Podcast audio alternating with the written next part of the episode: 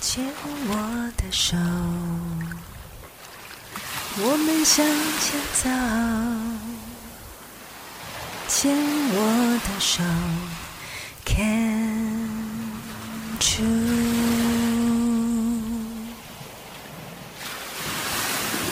牵我的手，我们向前走。牵我的手。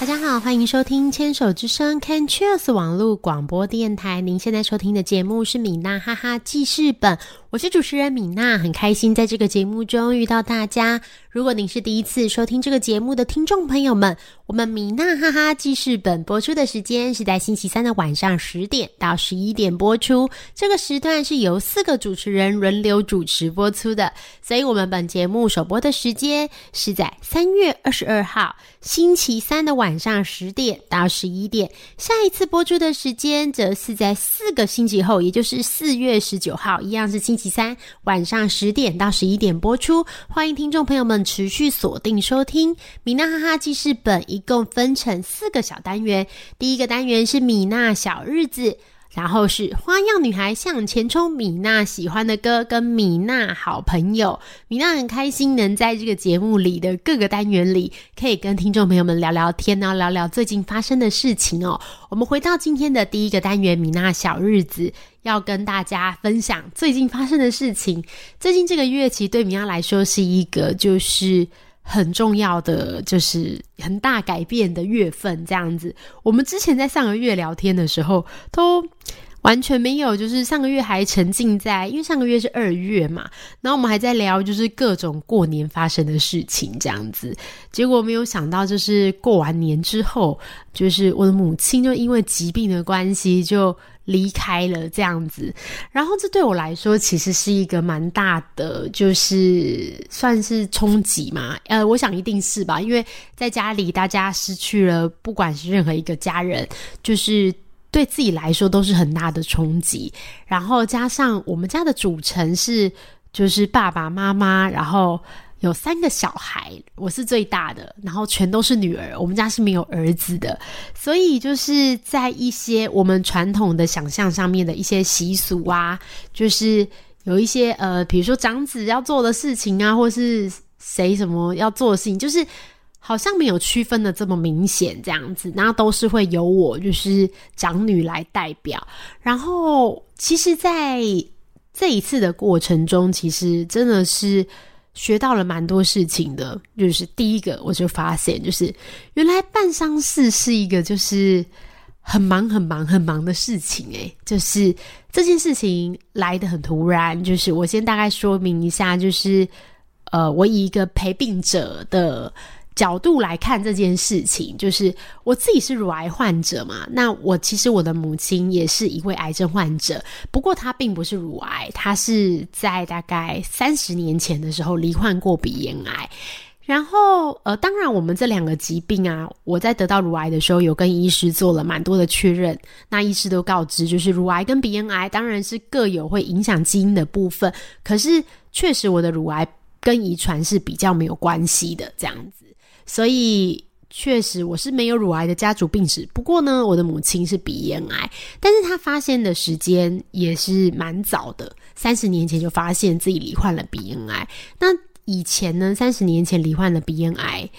这个是就是治疗的方式。我觉得我们很常在这些。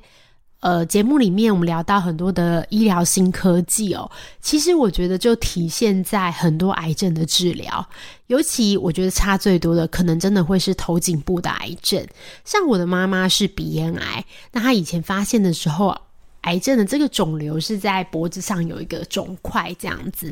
那以前的治疗方式是很简单的，就是。简单而且直接，就是会用很高剂量的放射线去做这样子的治疗，然后加上化疗。那其实就是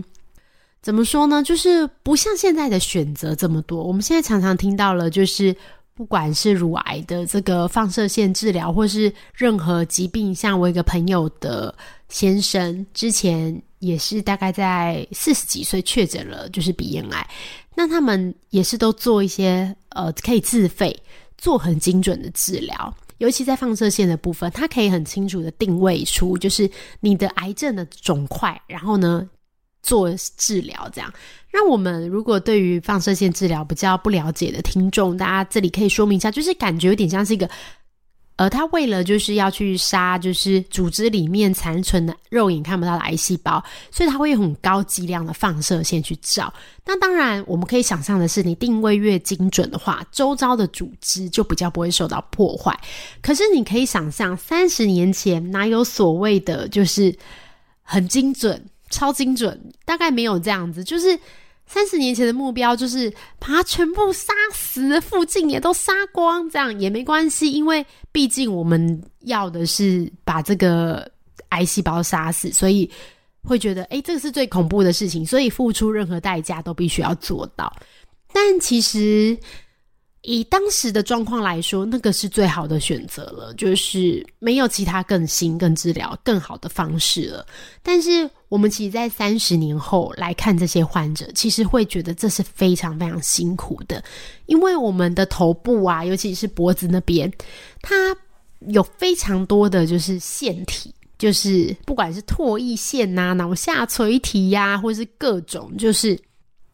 其实这些皮肤的组织啊，这些腺体、这些功能、这些神经，在我们的生活里都扮演很重要的角色。它其实就是一些小小的工人，在帮帮助我们做生活品质的维护。可是你可以想象到，就是如果今天你做了很高辐射的这个放射线治疗，那你这些腺体受到了破坏，那它没有办法运作这么久的时间。时间一久，也许五年、八年、十年、二十年、三十年之后，这些腺体的功能会几乎都就是都没有了。那这是不可逆的。所以我们可以想象，这位患者他可能会从一开始的只是吞咽困难，到后面他可能没有唾液，他不能吃东西，甚至他可能必须就是透过就是不管是有些人是鼻胃管，有些人是胃造口来做灌食，他没有办法通过喉咙进食，这可能也是其中一项放射的副作用。那其实更。严重一点的部分就是到说，就是你想象这些细胞就是受到了就是核弹的攻击，那可能细胞会产生病变，所以就是有很多就是会共共生嘛，同时出现共病的一些现象。比如说，他本来是鼻咽癌，但是他却会因为做完这些照射之后，然后它变成了可能是耳癌。就是口腔癌、上颚癌，就是只要被照到这个区域，就很容易就是产生变化。这些事情其实，在大概在呃三十年、二三十年前做治疗的时候，大家真的都是不知道的。在三十年后，慢慢的，哎，在医学的这些数据越来收集越多的时候，医师其实也说，哎，真的这样子共病的患者越来越多了，就是诱发出其他的疾病，所以。这真的是一条很辛苦的路啦，就是头颈癌的的患者一直是我觉得很有勇气跟很尊敬的对象，因为我自己是乳癌，我觉得癌症确实是辛苦，化疗也是辛苦，可是，在这么长时间二三十年间的这些生活品质的下降跟低落，其实真的是我觉得外人很难想象的，就连家属可能都很难去。同感跟同理，因为毕竟你身体的痛苦是你只有自己知道的，所以我们常会跟就是一些女孩们就是在聊关于乳癌这个疾病。我们有时候会说，就是当然得到癌症是不好的事情，但现在得到癌症的几率这么高，如果真的每个人终究都会得癌症的话，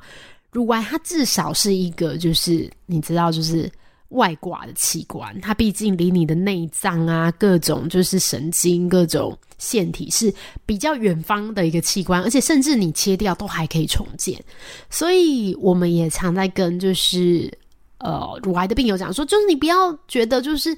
有些人是不愿意切除乳房，所以宁可不治疗的，很多是这样子的。但其实很可惜，因为。有很多的疾病是根本没有这样的选择的。我们现在乳癌有这样子的选择，我觉得应该要好好的，就是把握这个机会，然后做更好的治疗。对，这个是今天聊到的，就是关于我母亲已经离开，然后她得到头颈癌的治疗状况。我们等下到下一个节目再来跟大家继续聊聊天。